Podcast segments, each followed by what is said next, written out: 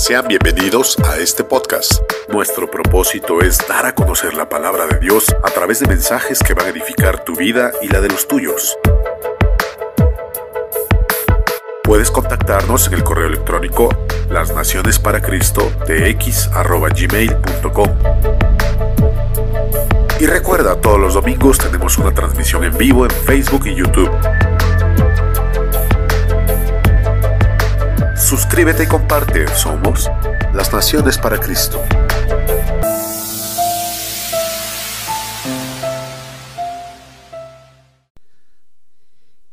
Hoy quiero compartir un mensaje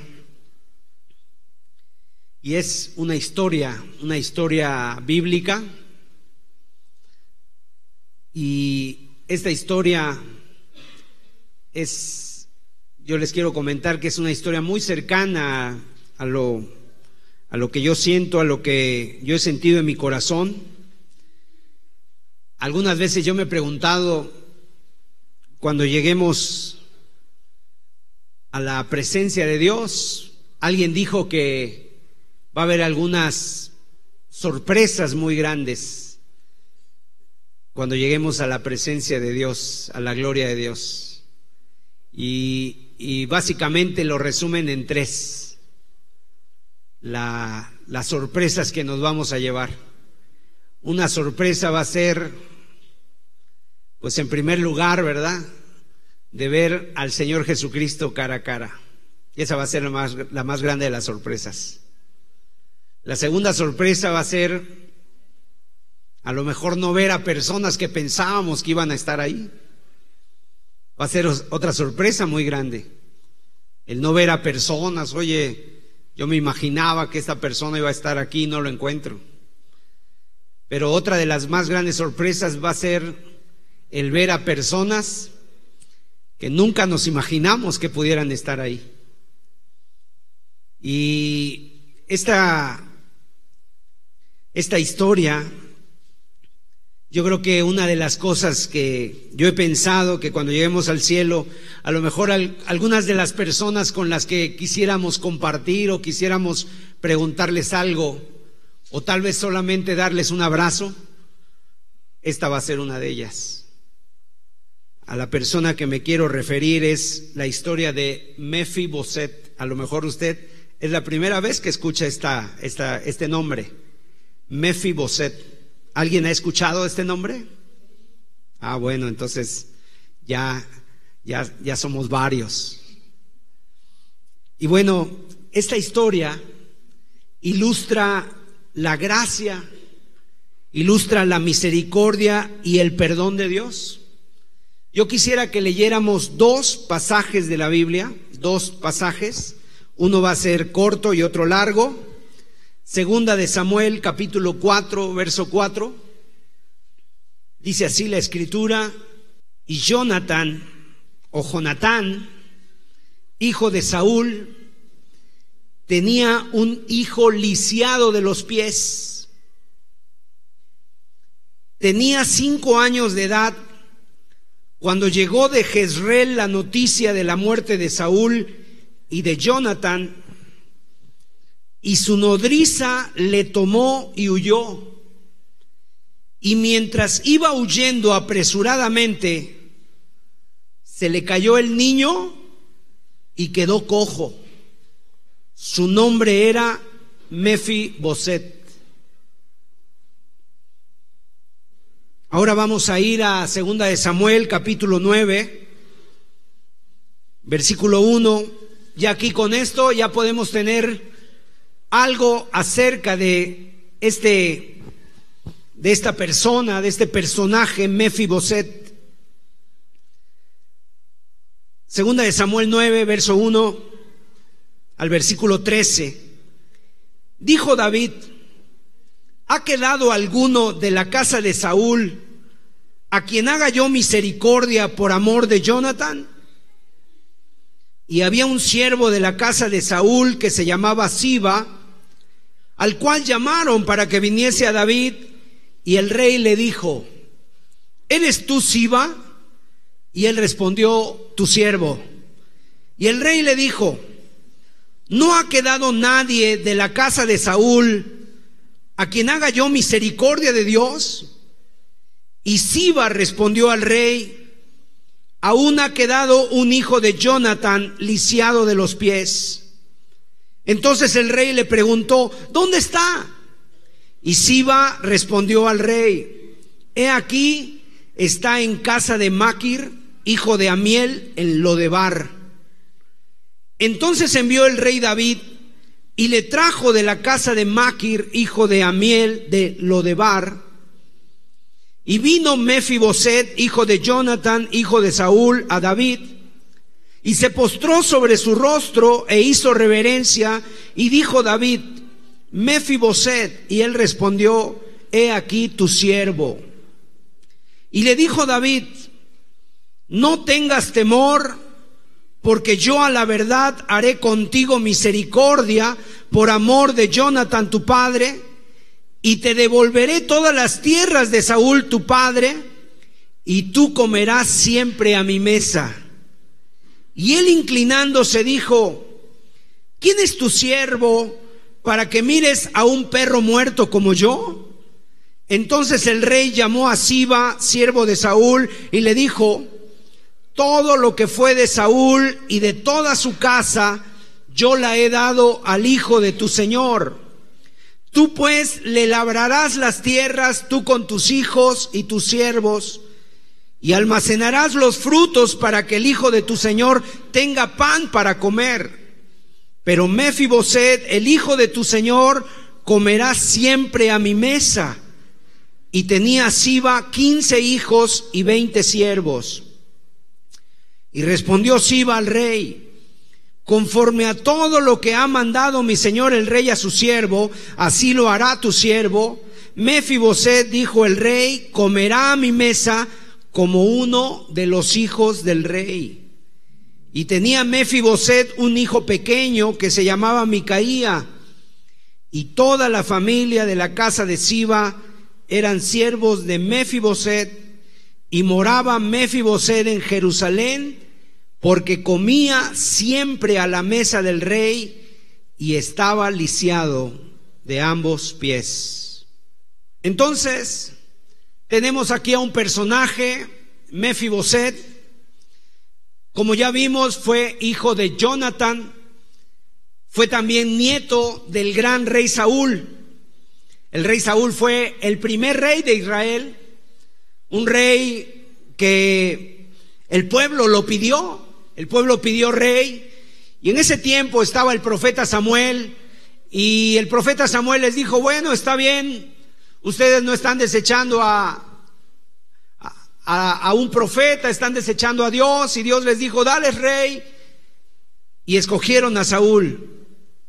Saúl, como ustedes saben, fue una historia, una historia, la verdad, triste, la del rey Saúl, porque el rey Saúl comenzó a desobedecer a Dios.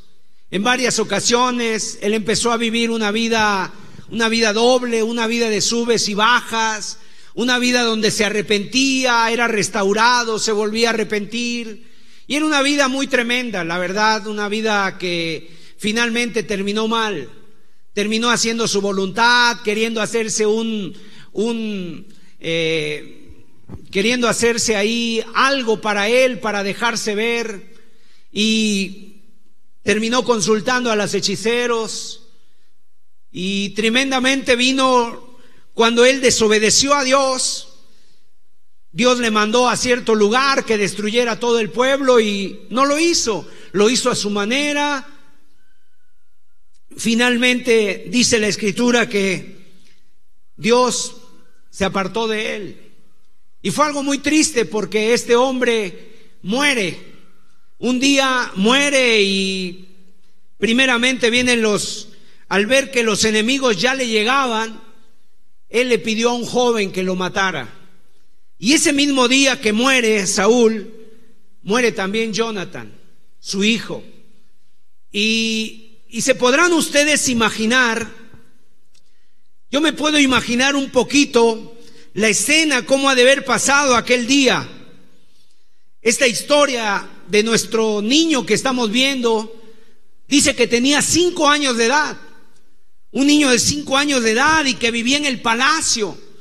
Seguramente era un niño rico. Era un niño con todas las cosas que un niño puede tener, así como un príncipe.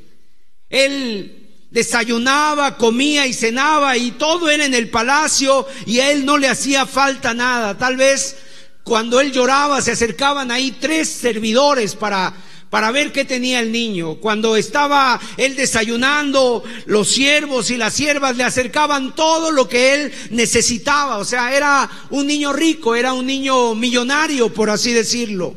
Hijo de príncipe y por consecuencia era hijo del rey. Sin embargo, cuando él tiene cinco años de edad, ocurre algo en su vida que marca su vida para siempre. Tal vez una de esas mañanas él estaba desayunando, estaba ahí eh, en, su, casa, eh, con todos sus servicios, con toda la servidumbre, y de repente se empiezan a oír ruidos inusuales. Se empiezan a oír como un ruido inusual en el pueblo, ahí en Jerusalén, y empieza a oírse un ruido y sabes, llega la noticia de repente que el abuelo, el rey Saúl y su hijo Jonathan acababan de ser asesinados. Y entonces todo el palacio se empieza a estremecer. La nodriza, la que está a cargo de este niño, en ese momento sabe cómo es de suponer que al siguiente que van a buscar para matar, pues es al heredero a los herederos del trono. Y entonces ella, en un intento de salvarlo, va a buscar a ese niño. Obviamente lo quiere sacar de ahí, lo quiere salvar. Y la nodriza que ya es, que piensa que ya es bastante con que muera el, el abuelo y el padre. Y tal vez algunos tíos también han muerto. Y la nodriza toma al niño en sus brazos de cinco años el niño en ese momento no tiene ni la menor sospecha de lo que ha pasado, a quién ha perdido. Y de repente va corriendo la nodriza con el niño en los brazos y en un momento dado hay algo en el camino, algo que se cruza en el camino, no sé, una piedra, una rama, un agujero, algo que no debía estar ahí, pero está. Y en ese momento la nodriza no ve eso en el camino y corriendo y de repente ruedan ambos por el camino y tal vez hoy se escucha por ahí un, un sonido seco, un crack de los huesos. Y la nodriza cuando levanta al niño descubre con horror que sus piernas están suspendidas sin vida y el niño está ahogado en un grito. Se le han quebrado los tobillos. Así que imagínense ustedes añadirle a una tragedia que ha sucedido donde muere el abuelo, muere el padre y ahora otra tragedia más. El niño en un solo día pierde a su abuelo, pierde a su padre y por un error de la nodriza que no vio bien, lo dejó paralítico, lisiado, tullido para todo el resto de su vida. Y la Biblia no oculta cómo vive este niño. La nodriza va y lo lleva a un lugar, un lugar que se llama Lodebar. Y ahí va y ahí lo lleva y ahí lo deja, escondido, sepultado, en una penumbra para que nadie se entere dónde está. Pero el niño ya no es el mismo. Toda su vida ha cambiado. Su vida que tuvo todo lo mejor, que tuvo toda la comida, todos los sirvientes, ahora es un niño que está ahí arrastrándose por las esquinas de la casa. De repente hay personas así. En una ocasión una persona me platicaba y decía yo, porque él tiene un problema así de las piernas, y decía yo, hermano, a veces he soñado que corro, a veces he soñado que, que brinco, que salto, pero cuando me levanto quiero hacerlo y me emociono en el sueño, pero quiero hacerlo y cuando me, despierto, mis piernas no me responden. Ese sueño está solamente en la mente, esa figura está solamente en la mente. Y así está este, este niño de esta, de esta historia. Su nombre es Mefiboset. Y Mefiboset, queridos hermanos y amigos, fue este niño que desafortunadamente tuvo esta, esta tragedia.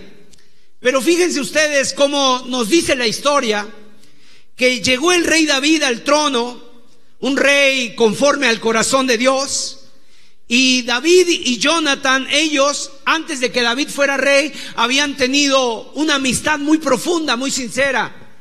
Dice que su amor entre ellos había sido muy grande y ellos un día hicieron un pacto. Cuando ellos eran jóvenes, cuando antes de ser rey David, hicieron un pacto de amistad y ese pacto comprendía el ayudarse, el cuidarse. Jonathan le había dicho a David, si mi padre te quiere hacer daño, yo te voy a decir. Pero tú también, si algo nos pasa, tú vas a también a ayudarme, tú vas a cuidar de mí.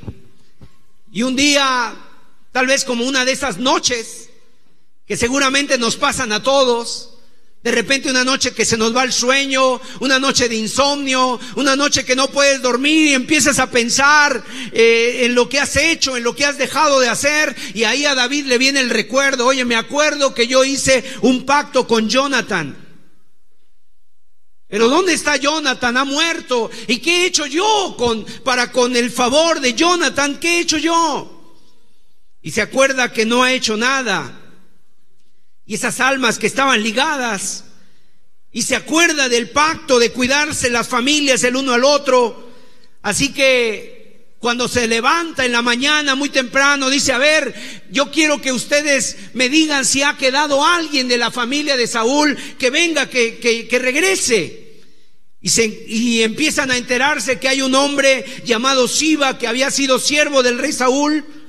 Y Siba le dice, le dice a David que Jonathan tenía un hijo y ese niño había quedado Mefiboset, pero que era un niño lisiado de los pies. Y entonces David manda a traer a Mefiboset. ¿Cómo se sentiría Mefiboset allá olvidado en aquel lugar, lejos de Jerusalén, estando tullido, estando lisiado de los pies, paralítico en ese, en ese terrible lugar? Y de repente le llega la noticia a Mefiboset. Él ya tiene para esto aproximadamente unos 20 22 años tal vez, y le llega la noticia y le dicen, oye, Mefiboset, el rey te manda a llamar. Seguramente ha de haber pensado dos cosas. En primer lugar, ha de haber pensado, ¿para qué me manda llamar el rey? Seguramente porque quiere acabar conmigo, quiere matarme. No quiere que quede ningún rastro de la familia de Saúl y seguramente lo primero que llega a la mente de Mefiboset es el temor. Mefiboset era un huérfano, quedó despojado de todo, de todos los privilegios del palacio, de su salud. Y ahí, precisamente para evitar ser asesinado, se fue a refugiar en esa ciudad extranjera, en esa ciudad lejana, Jerusalén. Y ese momento le dice el rey, el rey te llama. Y fue un primer llamado, el rey te llama. Quiero decirles que aquí se ve algo muy importante. Se ve el corazón de David. El corazón de David, un corazón lleno de amor, un corazón lleno de misericordia. Y precisamente el que llamara David a Mefiboset fue el cumplimiento del pacto que habían hecho antes con Jonathan. La fidelidad del pacto de amistad entre estos dos hombres ilustra también la fidelidad de Dios en guardar su pacto. O sea, así también la Biblia dice que Dios hace pacto con el hombre y el último pacto que ha hecho Dios con el hombre es el pacto que hizo el Señor Jesucristo el día de la última cena. Y, Dios no se olvida de su pacto, Dios hace misericordia y precisamente nos bendice por amor a Jesús, quien selló con su sangre el último pacto entre Dios y el hombre por su sacrificio. Ahora la historia nos dice que la condición de Mefiboset era una condición muy lamentable. Era inválido. Él no podía jugar con los demás niños. ¿Se imaginan la infancia de este, de este niño? Todos los demás niños corriendo, todos los demás niños trepando árboles, corriendo, correteándose y él solamente mirando. Lo sacaban tal vez o él salía a la puerta de la casa para ver cómo todos los demás corrían y jugaban mientras él estaba así. Ahora, debemos recordar que Saúl era un hombre que llegó a tener mucho odio hacia David por celos. Y la verdad es que eso nos muestra también a nosotros algo, que siempre va a haber gente que, que, en un momento dado nos odie, siempre va a haber gente que en un momento dado no le caigamos bien. Pero mira, Dios, a pesar de todo ello, de quien te ame o quien no te ame, Dios nos seguirá amando siempre. Y Él está dispuesto de llevarnos a su mesa. Leímos que Mefiboset, a causa de esa caída, no podía caminar. Y bueno, ese es un reflejo del estado también del ser humano. Como nosotros en un momento de nuestra vida, tal vez quedamos lisiados también. Tal vez no lisiados físicamente, pero sí lisiados espiritualmente, del alma. Porque alguien como esa nodriza nos dejó caer. Porque tal vez un padre abusó de ti cuando eras pequeño, o tal vez un tío, un primo, un vecino, o a lo mejor alguien en un momento dado de tu infancia te dejó caer y ahí estás y desde ese entonces tú has vivido lisiado, has vivido que no te has podido levantar. Y bueno, también otra de las cosas que nos ha hecho inválidos ha sido el pecado. La Biblia dice que la paga del pecado es muerte y el pecado, ¿sabes qué produce? Produce el pecado una esclavitud. En la Biblia el pecado se le llama como un Señor, se le hace, se, se, le manifiesta como un Señor que tiene poder y autoridad sobre el hombre y no lo deja ser libre. Y entonces a este Mefiboset lo habían llevado a Lodebar. Lodebar era un lugar muy lejos de Jerusalén. Y así también nosotros vivimos alejados de Dios. ¿Qué dice la Biblia en Efesios 2.13? Dice la palabra de Dios que nosotros también vivíamos en un tiempo, vivíamos lejos. Pero ahora en Cristo Jesús, vosotros que en otro tiempo estabais lejos, habéis sido hechos cercanos por la sangre de Cristo. O sea, nosotros estábamos lejos también de Dios, hemos sido acercados o hemos sido hechos cercanos por la gracia de Dios. Y esa mañana David hace una pregunta en 2 de Samuel 9:1 y dice, ¿ha quedado alguno de la casa de Saúl a quien haga yo misericordia por amor de Jonathan? Acordándose del pacto. Y vemos ahí a David haciendo misericordia. O sea, una de las cosas que caracteriza a David fue que él tuvo el corazón conforme al corazón de Dios. Y la palabra de Dios dice en Mateo 5:7, bienaventurados los misericordiosos, porque ellos alcanzarán misericordia. Y el cristiano, querido hermano, el cristiano debe ser un debe ser una persona que ha sido llamado a ser misericordioso. ¿Por qué? Porque hemos recibido misericordia. ¿Cuánta misericordia hemos recibido de parte de Dios? ¿O cuántos de nosotros hemos recibido misericordia? El hecho de que estemos aquí es por la misericordia de Dios. Y dice el verso 2 de segunda de, segunda de Samuel 9, y había un siervo de la casa de Saúl que se llamaba Siba, al cual llamaron para que viniese a David, y el rey le dijo, ¿eres tú Siba? Y él respondió, tu siervo. El rey le dijo, no ha quedado nadie de la casa de Saúl a quien haga yo misericordia de Dios. Y Siba respondió al rey, aún ha quedado un hijo de Jonathan lisiado de los pies. Mira, aquí vemos algo en el corazón de David. Una total ausencia de amargura, de resentimiento. David no dijo, pues Saúl me quiso matar varias veces. Este es mi momento, ahora tengo yo el poder. Él no dijo eso, ve un, se ve un corazón total de amargura y es lo que Dios quiere ver en cada uno de nosotros. Que no haya amargura en tu vida, una ausencia total de amargura. Y aunque te hagan lo que hagan, aunque te vituperen, te aborrezcan, dice la Biblia, bienaventurado eres. Y es lo que Dios nos enseña a nosotros. Aquí se nota que en David, a pesar de todo lo que quiso hacer Saúl contra él, él no se quería vengar, él quería hacer misericordia. ¿No ha quedado alguien? Otro rasgo del corazón de David es que, amados, Dice la Biblia en el Nuevo Testamento, en Romanos capítulo 13, dice la Biblia que una manera de que nosotros podamos vencer a nuestros enemigos es esta, no pagando mal por mal, sino venciendo con el bien el mal. ¿Quieres tú vencer a tus enemigos? No pagues mal por mal, no te comportes igual que ellos.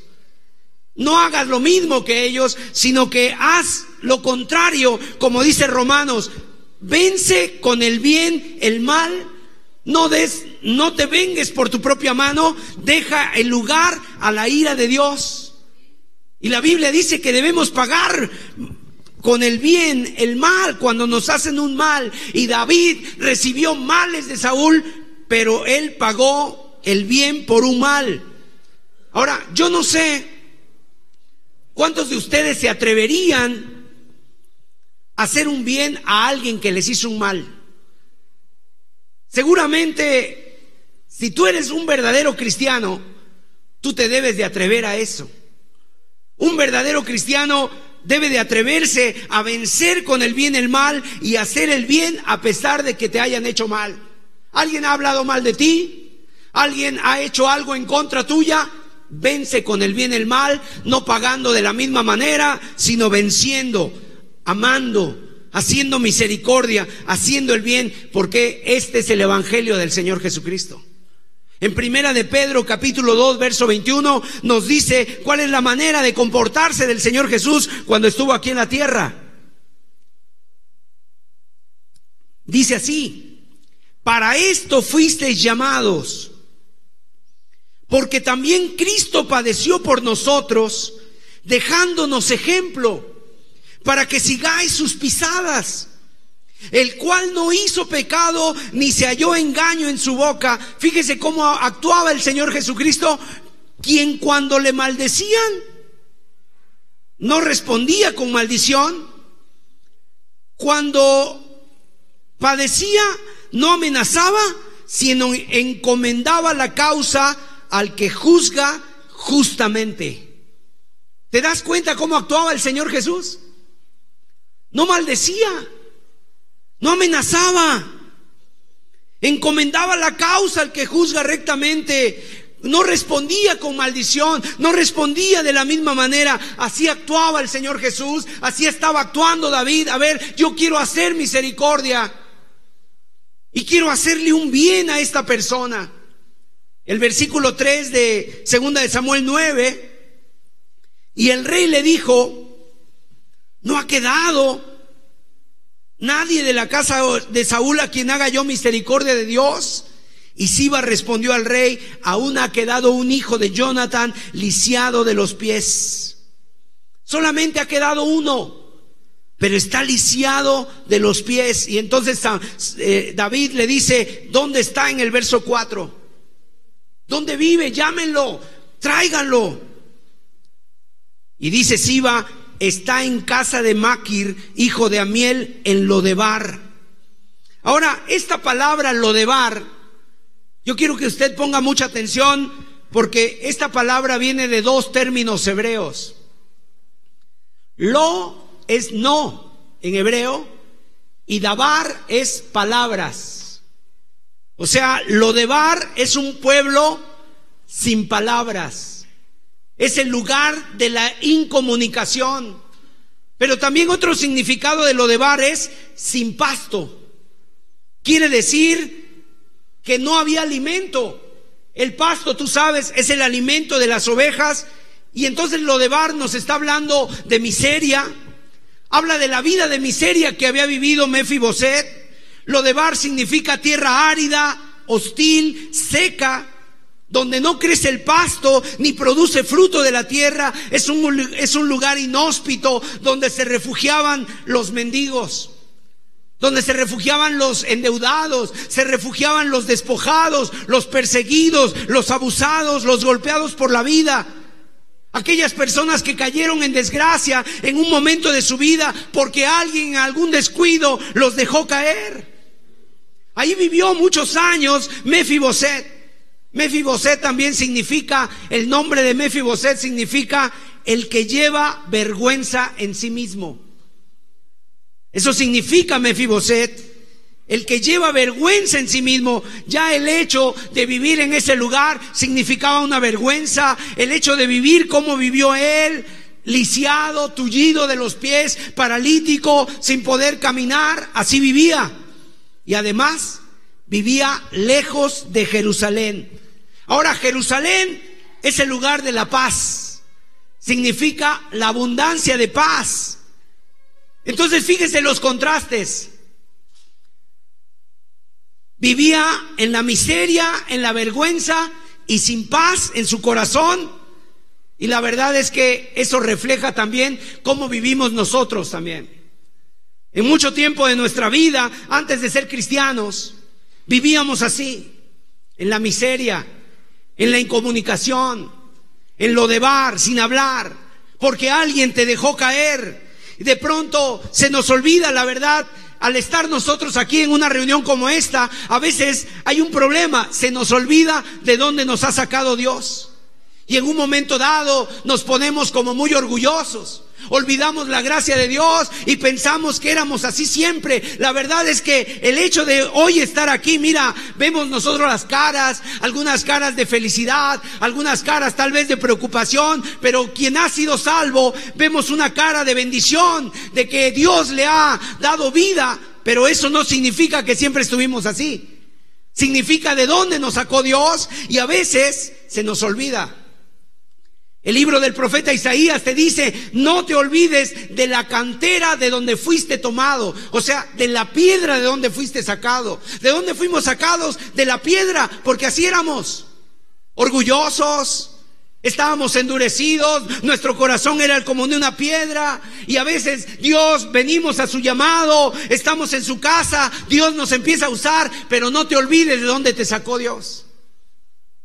Así vivíamos nosotros como Mefiboset en la vergüenza y sin paz en nuestro corazón. Mire cómo dice Efesios que vivíamos, Efesios capítulo 2 del verso 1 al 3. Y Él os dio vida a vosotros cuando estabais muertos en vuestros delitos y pecados, en los cuales anduvisteis en otro tiempo, siguiendo la corriente de este mundo, conforme al príncipe de la potestad del aire, el espíritu que ahora opera en los hijos de desobediencia, entre los cuales también nosotros vivimos en otro tiempo, en los deseos de nuestra carne, haciendo la voluntad de la carne y de los pensamientos, y éramos por naturaleza hijos de ira, lo mismo que los demás. Así vivíamos. En la carne dice que éramos hijos, hijos de ira. Andábamos siguiendo al espíritu de desobediencia. Andábamos siguiendo el espíritu de este mundo, muertos en delitos y pecados. O sea, vivíamos siguiendo la corriente de este mundo para que, en otras palabras o en pocas palabras, vivíamos siguiendo a Satanás.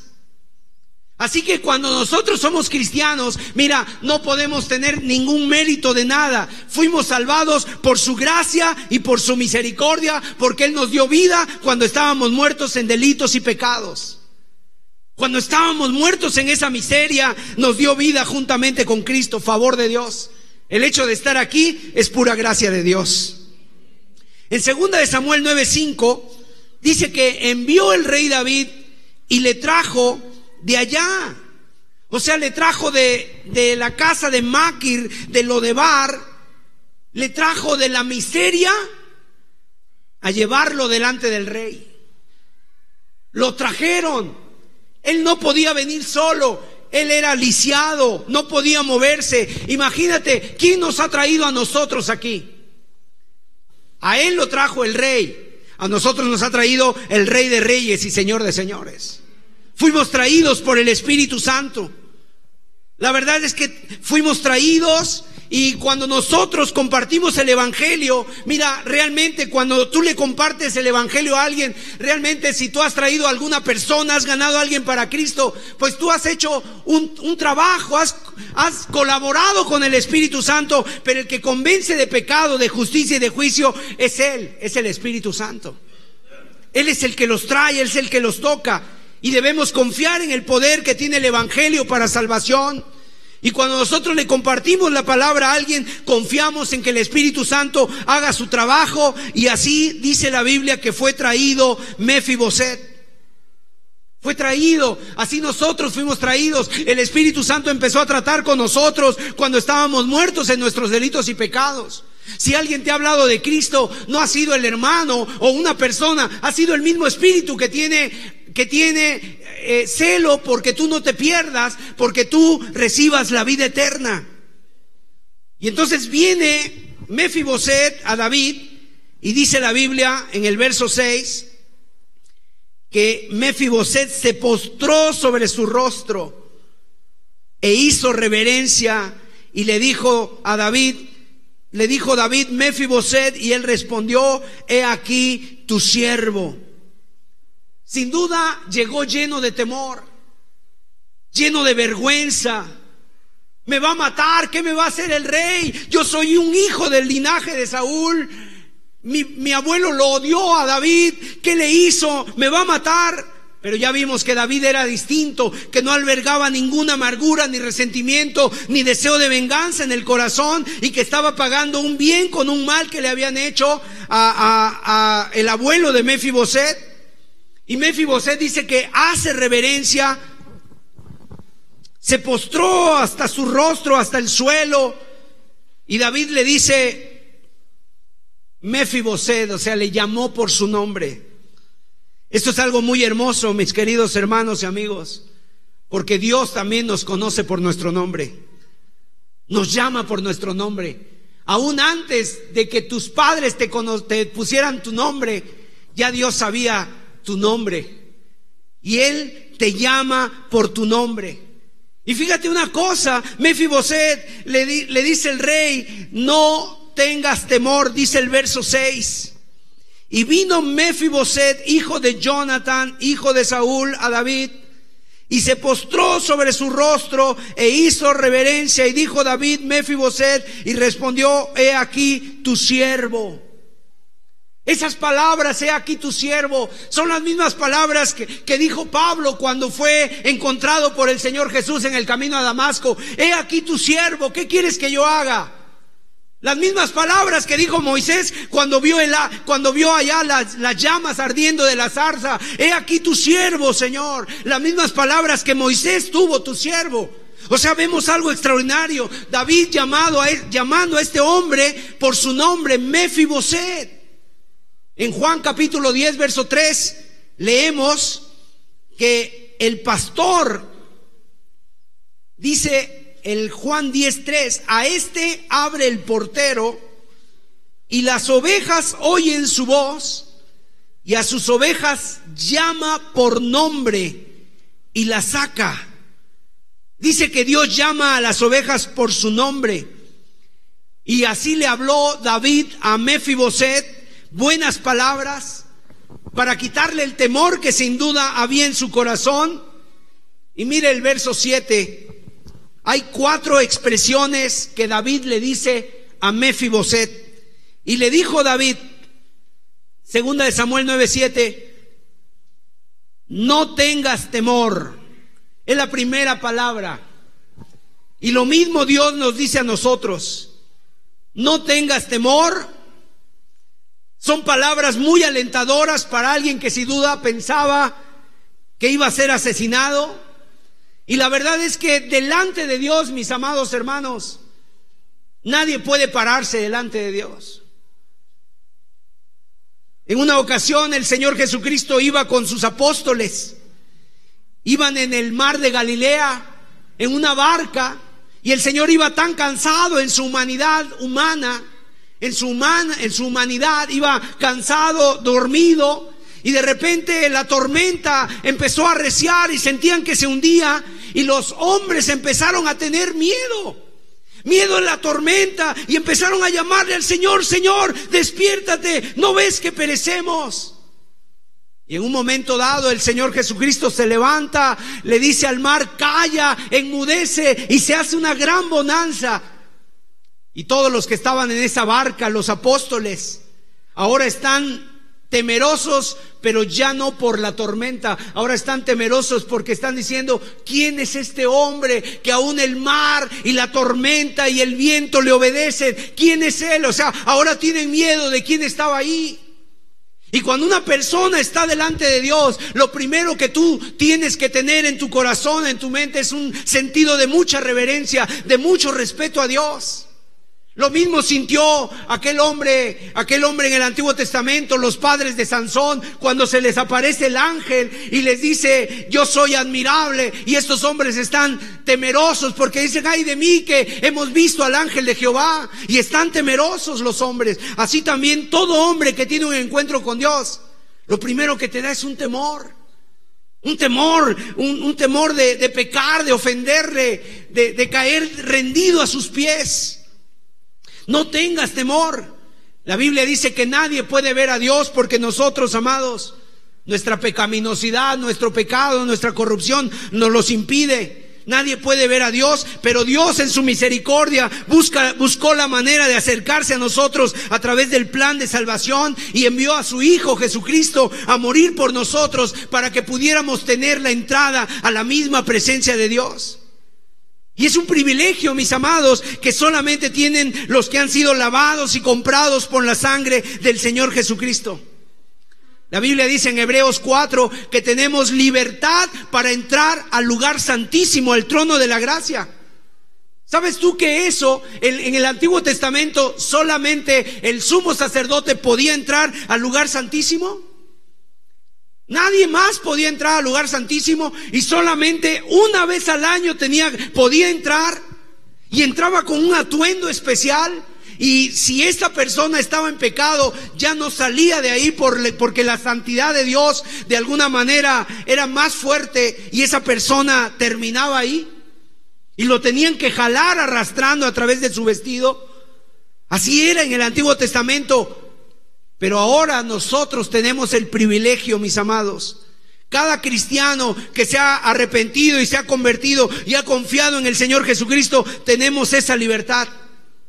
Así que, ¿cuál es tu necesidad? ¿Cuál es tu situación? ¿Cuál es tu circunstancia? La verdad es que puedes ir directamente a Dios. Hoy ya no tienes que venir a alguien y decirle, a ver, al sacerdote, oren por mí o usted lléveme a Dios. Ahora tú puedes entrar a través de la sangre preciosa de Cristo, porque cuando Cristo murió, se rasgó el velo, dice la Biblia del templo, y quedó abierto el lugar santo y el trono y el lugar santísimo. ¿Y sabes lo que podemos hacer ahora? No solamente entrar para agradecerle a Dios y vivir una vida con Dios, sino que ahora puedes interceder también. Puedes pedirle a Dios por otros.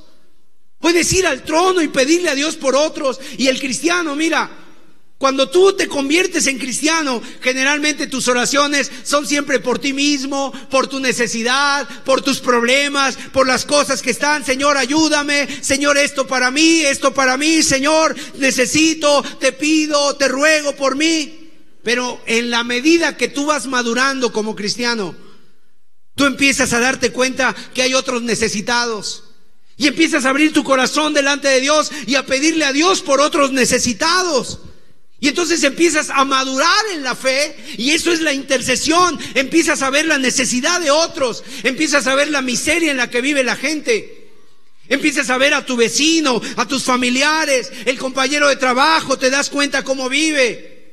Que a veces solamente los cubre una apariencia, que aparentemente son felices, pero realmente en su vida personal viven en una miseria. Así vive el ser humano. Y el hombre trata de, reírse, trata de, distraerse con música, con juegos, con cosas, pero en sí viven unas vidas miserables, alejados de Dios. Y era lo que el sumo sacerdote podía hacer, ahora lo podemos hacer nosotros. Entrar a la presencia de Dios y es un privilegio que tenemos los que hemos sido lavados por la sangre de Cristo. Tenemos que interceder por otros, rogarle a Dios por otros. Y David le dijo a Mefiboset, no tengas temor. Mire lo que nos dice el Señor Jesucristo a nosotros, a ti y a mí, en Lucas 12, 32, por favor. No tengas temor, le dijo. Lucas 12, 32, 32. No temáis. ¿Qué dice?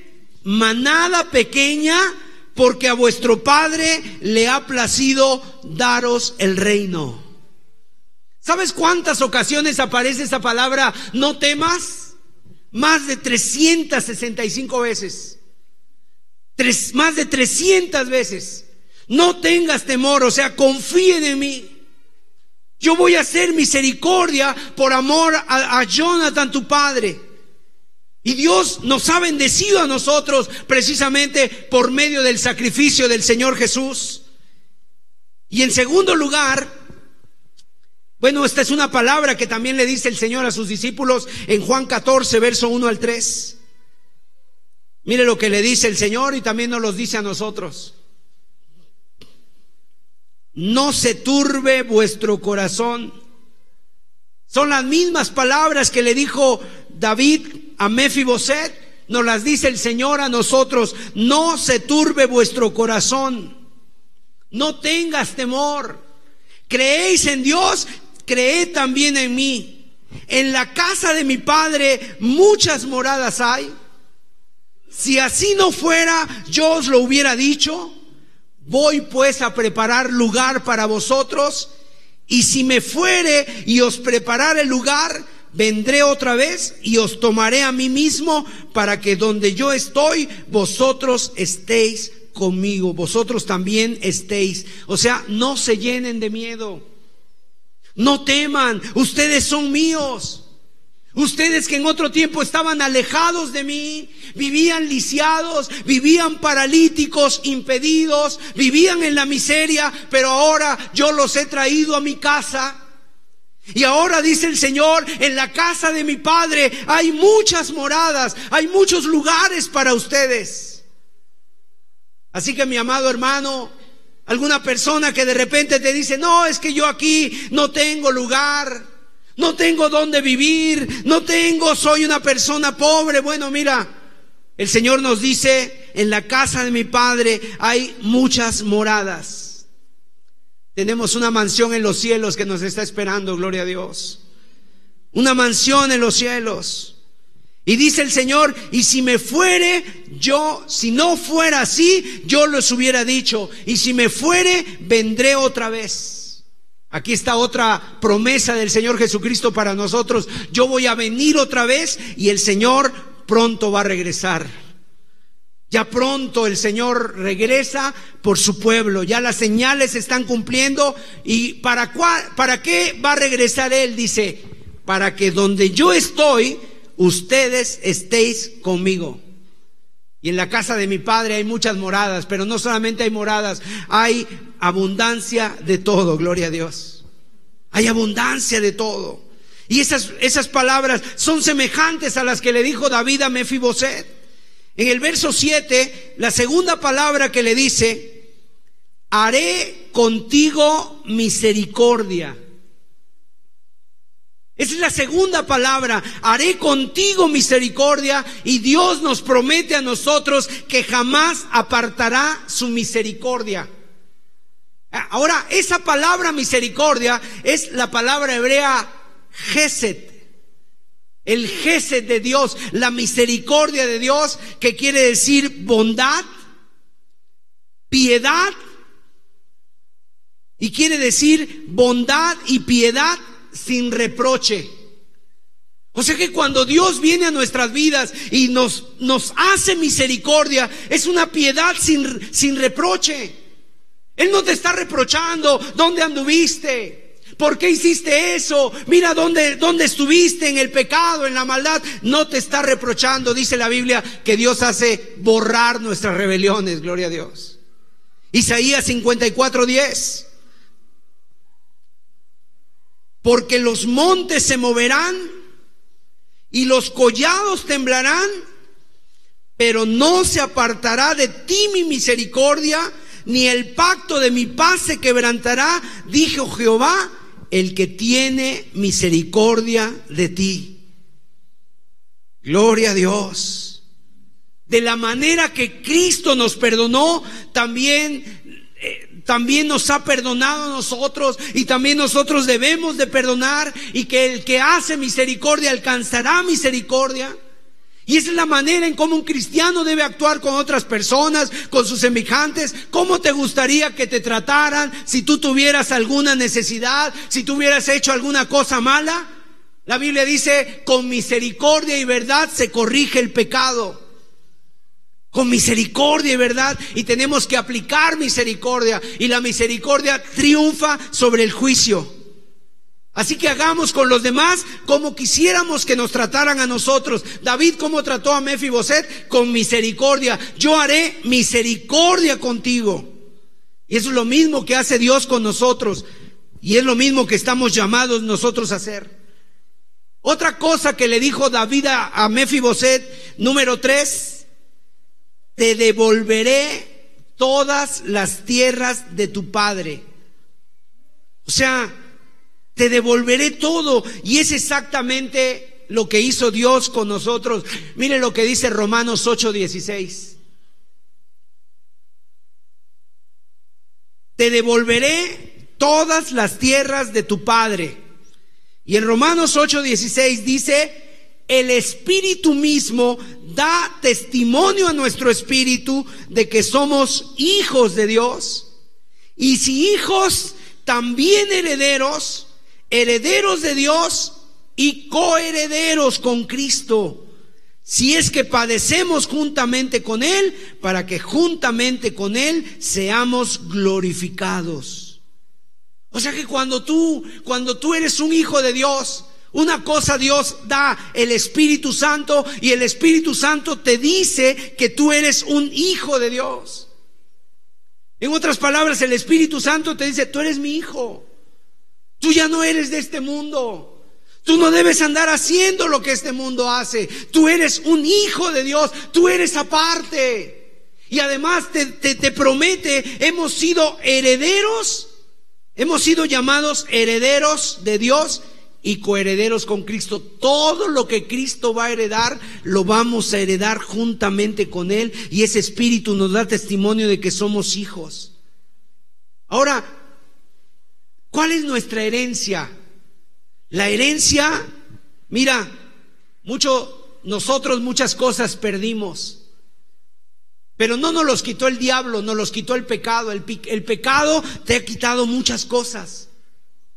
En las iglesias ahora se enseña, no es que el diablo te robó y te ha robado la bendición y tienes que atar al diablo y tienes que decirle que se vaya para que te regrese todo. El diablo no te quitó nada porque el diablo no tiene nada.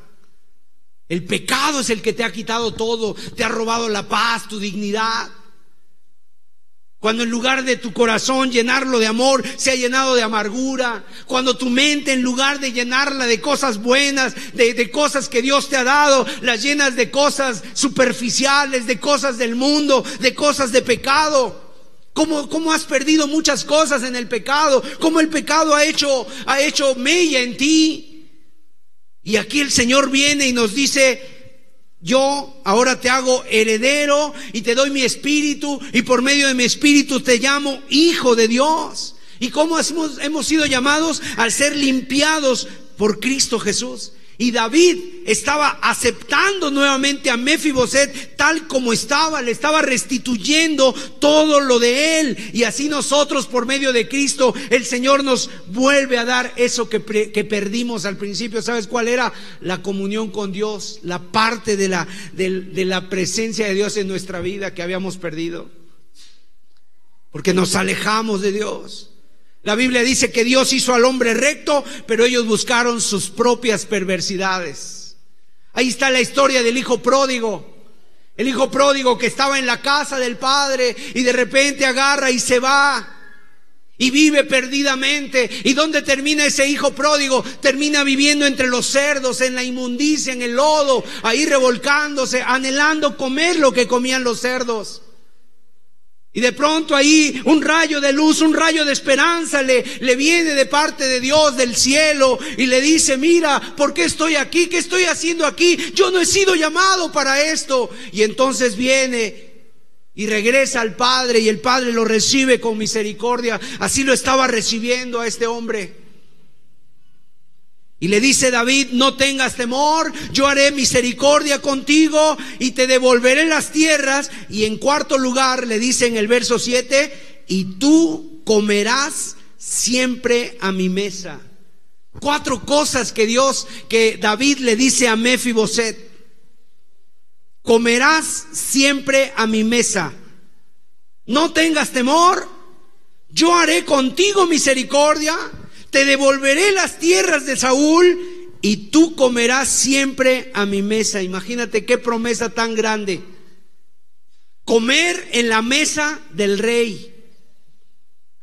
Por eso, ¿sabes? Debemos de siempre mantener un corazón agradecido. Lucas 14, 15. En una ocasión el Señor, estando ahí a la mesa con algunos de sus discípulos, un hombre le dijo, bienaventurados el que coma pan en el reino de Dios.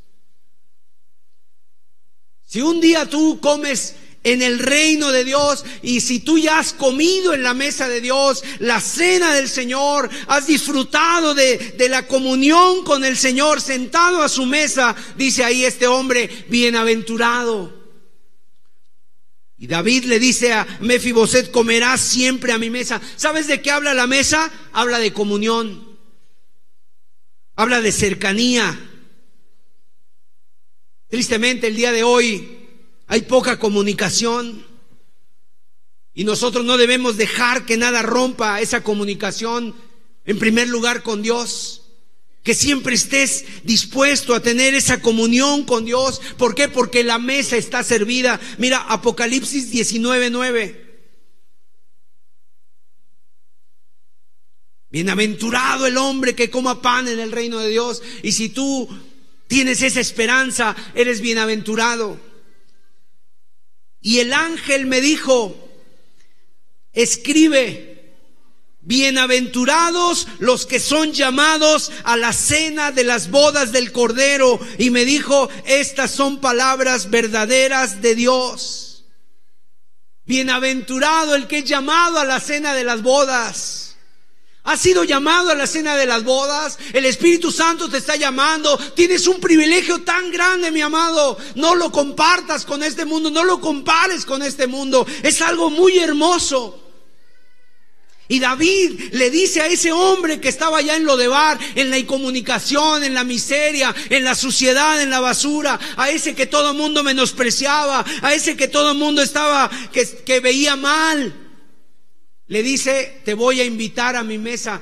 ¿Qué dice en 1 Corintios? Dice, de lo vil y lo menospreciado escogió Dios para que nadie se jacte en su presencia y para que la gloria y la honra sea para nuestro Dios. O sea, no tenemos nada, nada teníamos, ningún mérito. Y le dice David a este hombre, de ahora en adelante te vas a sentar a mi mesa. Nosotros vivíamos en lo de bar también, en la miseria. Y hemos sido llamados a la mesa, pero no a la mesa, a la mesa de David, sino a la mesa del rey de reyes. Y entonces mira lo que le dice en 2 de Samuel 9:8, cuál fue la, la respuesta de Mefiboset. ¿Quién es tu siervo para que mires a un perro muerto como yo? Miren la actitud de Mefiboset. Al oír todo eso que él soñaba muy, que él veía que era como un sueño. Tantas promesas tan maravillosas que le había dado, tantas cosas preciosas que había escuchado en ese momento. Ya el hecho de estar en la presencia del rey era para él un privilegio. Y el escuchar esas cuatro frases, no temas, yo haré misericordia contigo, te devolveré todas las tierras. Aquel hombre que había vivido pobre, sin nada, en la basura había vivido, allá en lo de Bars, donde no podía hablar con nadie. Y le dice, tú comerás a mi mesa. Entonces la respuesta es, ¿quién soy yo si soy como un perro muerto? Esta expresión de Mefiboset pues no es como dicen algunos que tenía baja autoestima o algo por el estilo, no tiene que ver con eso, más bien él estaba reconociendo su condición. Y quiero decirte algo, una de las características, una de las condiciones para estar en la mesa del rey es esta, que reconozcamos nuestra condición de miseria delante de Dios. Mientras no reconozcamos nuestra miseria, nadie puede sentarse a la mesa del rey delante del rey. Tenemos que reconocer. ¿Sabes qué dijo el profeta Isaías cuando vio, entró al templo y dice, yo vi al Señor sentado en su trono alto y sublime y sus faldas llenaban el templo? Y luego dice Isaías 6:5, ay de mí que soy muerto, porque siendo hombre inmundo de labios y habitando en medio de pueblo que tiene labios inmundos, han visto mis ojos al rey. O sea, ¿quién soy yo? ¿Quién eres tú? ¿Quién era yo, mi amado, para tener este privilegio que Dios nos ha dado de estar sentados a su mesa? De estar escuchando su palabra. ¿Quién soy yo? Y es la condición fundamental para poder sentarnos a la mesa del rey, reconocer nuestra condición. ¿Sabes qué pasa? ¿Cuál es el problema del día de hoy? Cuando se predica un evangelio que no es el verdadero de Dios, que la gente empieza a decir, yo no soy tan malo, una de las típicas frases cuando tú le predicas a una persona y le dices que ha pecado contra Dios, pero dice, pero yo en qué pecado, yo qué he hecho. No he matado a nadie, no he robado, esa es la típica. Yo no he robado, no mato, no le hago daño a nadie. Pero con el hecho de que vivas alejado de Dios y que no tengas a Dios en primer lugar en tu corazón, has tenido ídolos en tu corazón, le has dado más importancia a otras cosas, ya estás quebrantando no el décimo, no el quinto, no el tercer quinto, no el tercer mandamiento, sino el primero, que el primero es amarás al Señor tu Dios con todo tu corazón, tu alma, tu mente y tus fuerzas. Ya por ese hecho por eso es importante la ley de Dios, porque la ley de Dios, mi amado hermano, es un escalón que Dios utiliza para llevarnos a la gracia. Mientras no conozcamos la ley de Dios, mira lo que dice el apóstol Pablo en Romanos 3:20. Yo no conocí pecado sino por medio de la ley. Por las obras de la ley ningún ser humano será justificado porque por medio de la ley es el conocimiento del pecado. Cuando nos hemos dado cuenta que hemos quebrantado los mandamientos de Dios. Cuando nos hemos dado cuenta que eh, hemos transgredido los mandamientos de Dios. Y no solamente uno, los diez mandamientos. Los diez mandamientos hemos transgredido, hemos quebrantado. Entonces cuando Dios nos muestra su ley y hemos visto que hemos quebrantado su ley y cuando dice la Biblia que uno, el quebrantar uno solo de sus mandamientos nos hace culpable de juicio. Entonces eso hace que podamos nosotros decir, Dios, ayúdame, reconozco mi maldad, mi pecado. Y pedir perdón, Señor, perdóname. Pero perdón de qué? De los pecados. Porque un solo pecado, dice la Biblia en Romanos 3:23, estamos destituidos de la gloria de Dios. Por eso ese evangelio que predican el día de hoy de que si tú te entregas a Cristo, Dios te va a sanar, si tú te entregas a Cristo, él te va él te va a dar trabajo, él te va a ayudar, él te va a bendecir en tu negocio. Eso es una mentira, mi amado. Porque Cristo no vino a eso.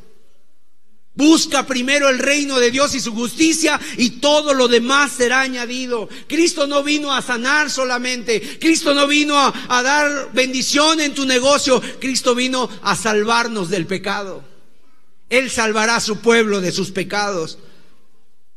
Y le dice a Siba, ¿dónde está ¿Quién es? ¿Quién ha quedado de la casa de Saúl? Y le dice Siba, está lisiado, se llama Mefiboset, no puede venir por su propio pie, entonces tráelo, le dice. Está lisiado, alguien lo tiene que traer. Está lisiado, ha sido un bueno para nada, no sirve, ha destruido a su familia, le ha pegado a sus hijos, ha maltratado, maltratado a su esposa, ha sido borracho, ha sido un adúltero, ha sido una persona con pecados, tiene vicios necesita a Cristo que venga, que lo traigan. Y cuando la gente reconoce, así como Mefiboset dijo, este perro muerto, ¿quién soy yo? Un perro muerto, Señor, como, como yo, para que tú hagas conmigo esa bondad, esa misericordia. Mira, amado, esta historia de Mefiboset es nuestra historia. Yo no sé quién de los presentes se sienta merecedor de la misericordia de Dios. Sinceramente nadie. Yo creo que nadie pudiéramos decir, yo, yo soy, yo soy merecedor de la misericordia de Dios porque yo soy bueno. No, ninguno de nosotros, nadie se puede atribuir, atribuir la misericordia. Más bien todos pudiéramos decir, pero ¿quién somos nosotros? Si he sido un pecador, si he sido una persona eh, incorrecta ante los ojos de Dios. Y le dice en el verso 9, todo lo que fue de Saúl y de toda su casa, yo lo he dado al hijo de tu Señor. Ve cómo Dios cuida de nosotros. Y le dice a Siba, tú le vas a labrar las tierras. Pero dice el verso 10, pero el hijo de tu señor Mefiboset comerá siempre a mi mesa. Se lo reitera otra vez. Siempre va a comer a mi mesa. Y Siba le responde en el verso 11, conforme a lo que ha mandado mi señor el rey, así lo hará. Mefiboset, dijo el rey, comerá a mi mesa. Tres veces se lo repite. Tres veces. Y dice ahí la escritura en el verso 12 y Mefiboset tenía un hijo pequeño que se llamaba Micaía. Y toda la familia de la casa de Siba eran siervos de Mefiboset. Ahí ya pone como en un tiempo que pasó. Y Mefiboset pudo tener una familia. No solamente se sentó a la mesa, sino que ahora pudo tener una familia. ¿Qué significa eso para nosotros? Que cuando estamos delante del rey, podemos tener fruto. Podemos dar fruto. Dice la Biblia, ahí el, Señor Jesucristo en Juan 15 dice, yo los he puesto para que vayan y lleven fruto y vuestro fruto permanezca. O sea que, ¿de dónde nos trae Dios? De lo de Bar y nos trae a Jerusalén y nos sienta a su mesa. Y ahora nosotros podemos tener fruto de la miseria a la paz con Dios, de donde no había pasto a los pastos verdes. Y por esa gratitud, por ese agradecimiento, ahora podemos llevar fruto. Porque decíamos hace un rato, no, no le amamos nosotros a Él, sino que Él nos amó a nosotros primero, gloria a Dios. Y en el versículo 13, al concluir esta historia, dice, y moraba Mefiboset en Jerusalén, porque comía siempre a la mesa del rey y aquí añade, y estaba lisiado de ambos pies. ¿Dónde moraba antes? En Lodebar. ¿Y dónde moraba ahora? En Jerusalén, en donde hay paz. Antes moraba sin relación, sin honra, sin dignidad, sin que nadie se preocupara por él, si comía o no comía, sin que nadie se ocupara, sin hablar con nadie en la soledad pero ahora mora en Jerusalén. Aquí hay algo diferente. Ahora hay abundancia de comida. Ahora está sentado a la mesa del rey. Pero aquí hay algo que añade el verso 13, dice, y estaba lisiado de ambos pies. ¿Qué quiere decir eso? ¿Por qué termina la historia diciendo eso? Para que no se le olvidara de dónde él había sido traído para que no se le olvidara la misericordia que había tenido para con él un hombre llamado David. Y es exactamente lo mismo que el Señor hace con nosotros. Que nunca se nos olvide, siempre tenemos una marca, tenemos unas consecuencias. A veces hemos venido arrastrando las consecuencias de nuestro pecado. Y esas son las marcas que Dios ha dejado a propósito para que no se nos olvide de dónde nos sacó Dios. Yo creo que cuando Mefiboset estaba ahí sentado a la mesa, tal vez con esos manteles reales muy bonitos, bordados y todo, y de repente en un momento le quitaban el mantel y él se veía a sus pies, lisiado. En ese momento se acordaba, So, era yo un lisiado, yo no merecía estar aquí. Y así también nosotros, de repente traemos algo de nuestro pasado, cosas que nos atormentan, cosas que en algún momento nos atormentaron o que fueron consecuencias del pecado en nuestra vida. Y Dios las deja ya a propósito para decir que nunca se te olvide de dónde te saqué yo. ¿De dónde te saqué yo? Algunos, algunos puede ser hasta una marca en el, no sé, en el cuerpo un divorcio, alguna persona de la que te acuerdes que te hizo mal o que tú le hiciste mal a él. Y ahora estamos disfrutando de la paz de Dios, de esa seguridad en la que podemos vivir, gloria sea Dios. Yo te, ¿No es una hermosa historia? ¿No es una, una, historia de la gracia, de misericordia y de perdón, de cómo Dios hizo misericordia para con este hombre? De la misma manera la hizo con nosotros. Así que, ¿qué les parece si nos ponemos de pie y le damos gracias? Vamos a darle gracias a Dios. Porque así como Mefiboset era, así era nuestra vida. ¿Alguien se siente identificado? Vivía en la miseria, en la indignidad. Nadie miraba por su condición. Pero un día lo llamaron por su nombre. Y también a nosotros nos han llamado por nuestro nombre. Gracias, Señor. Y el Espíritu Santo nos ha traído a ti y a mí nos trajo para que reconozcamos nuestra condición. Éramos pecadores y no merecíamos esas bendiciones.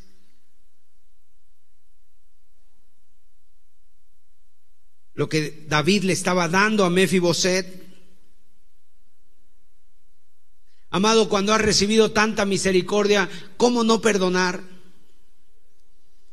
¿Cómo no perdonar a quien te ofende? A quien te ha ofendido, ¿cómo no hacerlo? Y mira, si tú pensabas que nadie se fijaba en ti, ya te diste cuenta, el Señor te conoce y te llama por tu nombre. Pero necesitas reconocer que nunca se te olvide de dónde te ha sacado Dios. Y cuando veas esa marca cuando veas ese, a lo mejor esa huella de lo que quedó del pasado, le digas gracias Señor, nunca más, nunca más quiero regresar a lo de bar porque ahora estoy comiendo a tu mesa. La palabra de Dios dice que son nuevas cada mañana y esa misericordia es la que nos tiene de pie. Gracias Señor. Y tal vez han pasado los años y los días y los meses y seguimos sentados a la mesa del rey y no nos queremos ir de ahí. Gloria a Dios. Dale gracias. Mientras escuchamos este canto, tú le puedes decir gracias Señor porque has quitado mi vergüenza. Gracias porque quitaste mi dolor. Gracias porque hoy podemos disfrutar de los pastos verdes, de la buena mesa, porque tú nos trajiste, Señor amado, de ese lugar de incomunicación, de la tristeza, del dolor. Hemos sido trasladados de lo de bar, de las tinieblas, a la luz admirable de Cristo. Aleluya. Y hoy vivimos en Jerusalén, la ciudad del gran rey, con el rey Jesús, el rey de reyes, el Señor de señores, el príncipe de paz, que ha llenado nuestro corazón de paz, de abundancia de paz, donde viviremos por toda la eternidad. Hemos sido trasladados de las tinieblas a la luz de Cristo Jesús. Aleluya.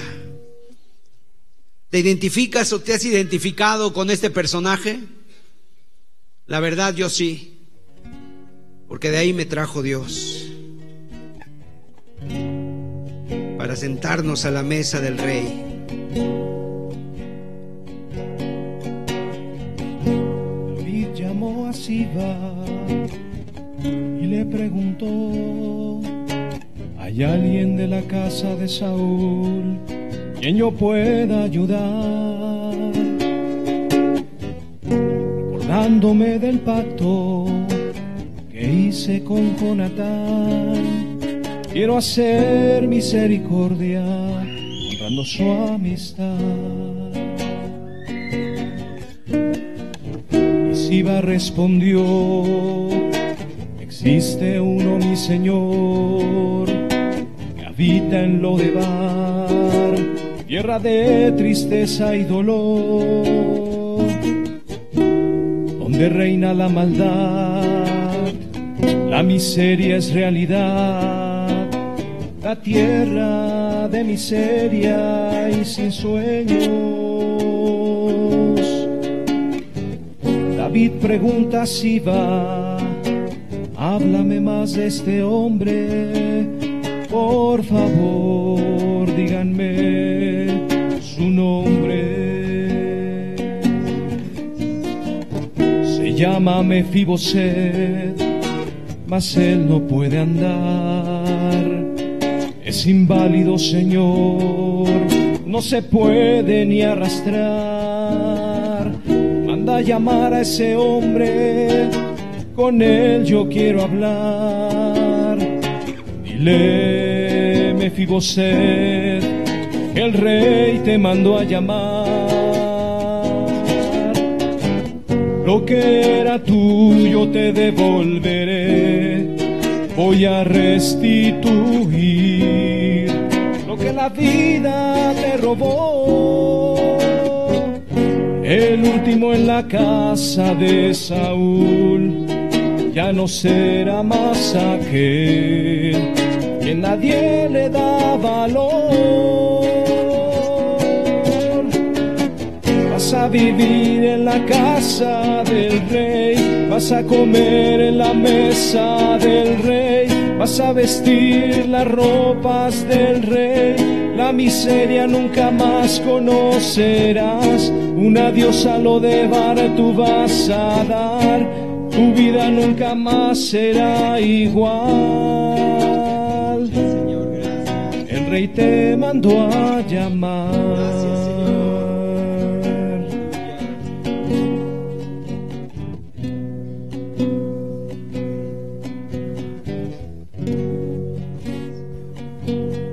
También te llama el Señor. El Rey te llama para sentarte a su mesa. Pero tienes que reconocer tu condición. Tienes que reconocer dónde has andado, dónde has estado. Y Él quiere restaurarte totalmente. Él quiere perdonarte, sentarte a su mesa para gloria y honra de su nombre. Aleluya, Señor.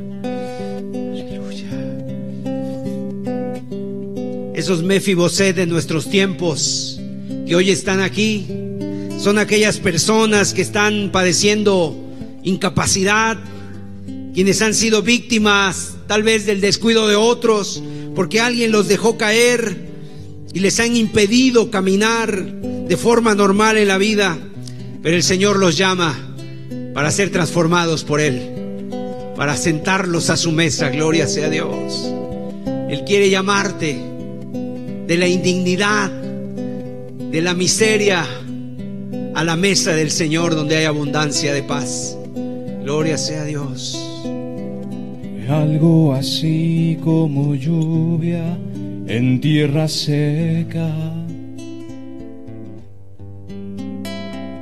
Un rayo de luz de repente en mi oscuridad Fue algo así como estar en cadena perpetua.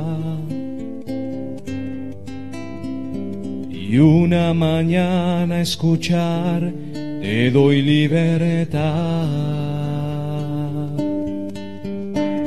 Y siendo un vil pecador, hoy como en tu mesa Solo tu gracia le basta a mi corazón.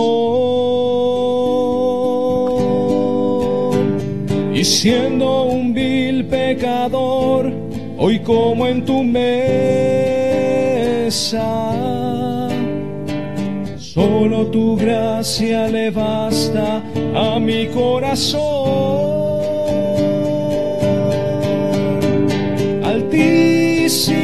Señor, en mi bajeza me has mirado y me has tendido la escalera de tu amor. Tu perdón me puso alas, oh mi Dios.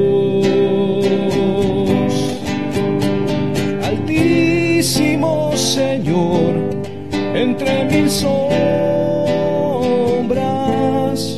tu palabra alumbró mi corazón.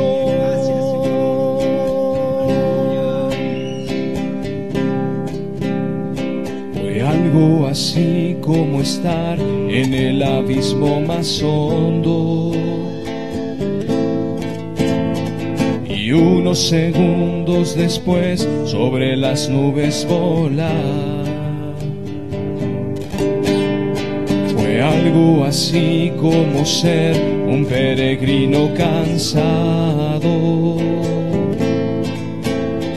que toca la puerta y te dicen que tengo un lugar.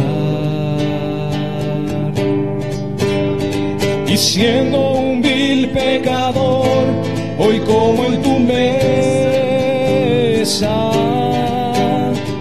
Solo tu gracia le basta a mi corazón. Y siendo un vil pecador, hoy como en tu mesa. Solo tu gracia le basta a mi corazón. Altísimo Señor, en mi bajeza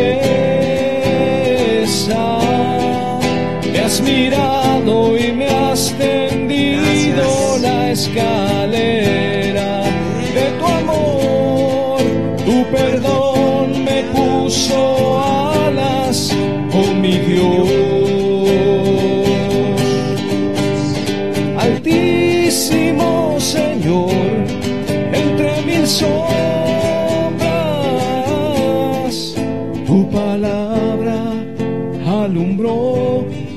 corazón. Gracias, Señor. Así Tu es. palabra alumbró mi corazón. Así es. El rey te llama. Mefiboset, que estás aquí, el rey te llama. Tú que vives en la miseria, en el pecado, en el vacío. Este hombre, que era un príncipe, terminó siendo como un mendigo. Pero el Señor lo llamó nuevamente, el rey lo llamó y lo sentó a su mesa y le dijo, no temas. De la misma manera, también el Señor hemos visto que nos dice, no temáis, manada pequeña. No temas, no se turbe tu corazón ni tengas miedo, porque en la casa de mi Padre hay muchas moradas. Y Él fue a preparar lugar para nosotros. Somos bienaventurados los que hemos sido llamados a su mesa. Gracias Señor, porque nos sacaste de ahí, de Lodebar, de ese lugar, Señor, sin pasto, de ese lugar, Señor, de incomunicación, de soledad, de vacío. De ahí nos has traído, Señor, para sentarnos a tu mesa y hoy estamos aquí para darte gloria y honra a ti, Señor. Reconociendo, Señor, que no éramos nada, Señor, éramos lo peor, lo vil y lo menospreciado. Y nos has dado este privilegio tan grande, ser llamados a tu mesa, Señor. Y, sola, y llamados a ser hijos y herederos y coherederos juntamente con Cristo, Señor. Gracias, Padre. Gracias, Señor. Pero que no se nos olvide de dónde fuimos llamados, Señor. Al ver nuestra vida pasada, al ver nuestro las consecuencias del pecado, Señor, tal vez el daño que hicimos en un momento dado. Ahí están como una marca para recordarnos que éramos lisiados, Señor, y que solo estamos aquí por tu gracia, Señor. Y que si nos sueltas, Señor amado, no podemos andar. Si nos sueltas, no podemos avanzar, no podemos caminar. Gracias, Dios. Gracias, Señor. Que este día sea un día de restauración para las almas. Que este día puedan ser restaurados muchos Mefibosed a tu mesa, Señor. Puedan venir a tu mesa, Señor, con libertad y decirte, aquí estoy, porque yo no era nada, era un perro muerto, Señor, pero aquí estoy sentado a tu mesa por esa libertad que nos has dado en Cristo Jesús. Gracias, Señor. Gracias. Dale gracias a Dios. Dale gracias al Señor. Alábale.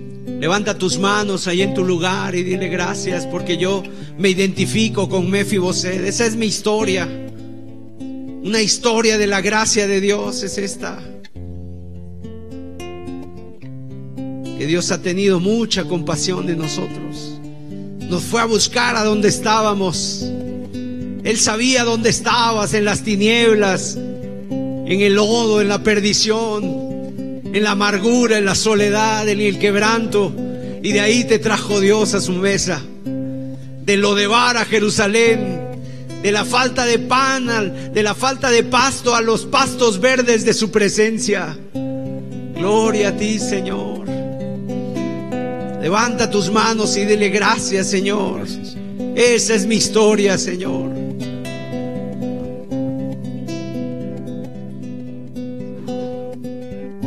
Pastor ansiado, llegaste hasta mi lado, poniendo tu cuidado en mi porvenir. Vivo esperanzado, feliz enamorado, voy tras tu callado y así voy a seguir. Crucificado, cuando me has amado, tú resucitado, la vida en ti la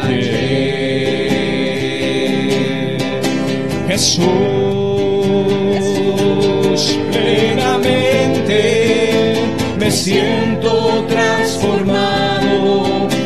llevando tus promesas desde que te conocí, aprendí lo que es vivir. Gracias, Señor. Amén. Jesús, Jesús, ciertamente con celo me has buscado, diligente miraste a todos lados, hoy por eso pienso en ti porque tú pensaste en mí. Así es, Señor, gracias. Jesús, Jesús, ciertamente con celo me has buscado, diligente miraste a todos lados, hoy por eso pienso en ti, porque tú pensaste en mí. Importa que mis manos se vayan desgastando, no importa que mis pies no quieran caminar, no importa que las ganas se vayan dibujando, la vida que has dado. Es por la eternidad. Jesús,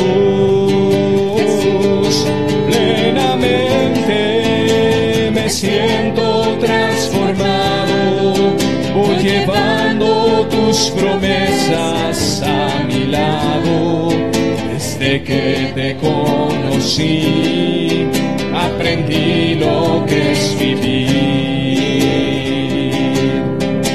Jesús,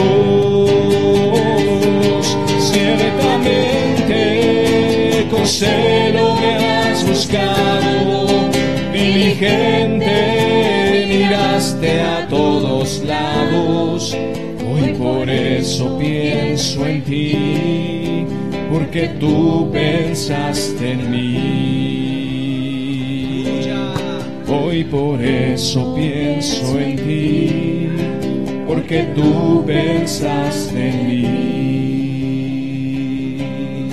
Hoy por Sí, eso Señor, porque nos buscaste. Nos fuiste a buscar donde estábamos, Señor. Gracias, Señor Jesús, por tanto amor, por tanta misericordia que has tenido, Señor. Tu compasión, por tu piedad sin reproche, Señor. Gracias. se vayan desgastando. La vida que me has dado es por la eternidad. Jesús, ciertamente con celo me has buscado, diligente miraste a todos lados, hoy por eso pienso en ti, porque tú pensaste en mí. Jesús, ciertamente con celo me has buscado, diligente miraste a lados, hoy por eso pienso en ti, porque tú pensaste en mí. Hoy por eso pienso en ti, porque tú pensaste en mí. Aleluya, Señor. Le damos toda la gloria y la honra al Señor Jesucristo, que fue el que nos ha llamado y nos buscó cuando estábamos en las tinieblas, en la soledad, en la incomunicación, cuando estábamos viviendo sin alimento espiritual. Él nos trajo a su mesa a Jerusalén con el Rey de Reyes y Señor de Señores, Jesús el Rey de Paz. Jesús el Rey de Paz, el Príncipe de Paz. Gracias Señor, gracias. Padre, que esta palabra quede grabada en los corazones, que esta historia de la gracia de Dios, Señor, es la historia nuestra, Señor. Que la vivamos, Señor amado, cada uno de nosotros de una manera vivencial, Padre, experimental, Señor. Que podamos cada uno experimentar siempre tu gracia y el privilegio de estar sentados a tu mesa, que nunca se nos olvide de dónde fuimos sacados, Señor, para darte siempre la gloria y, las gracias a ti, Señor. Amén. Amén, Señor Jesús. Aleluya. Amén.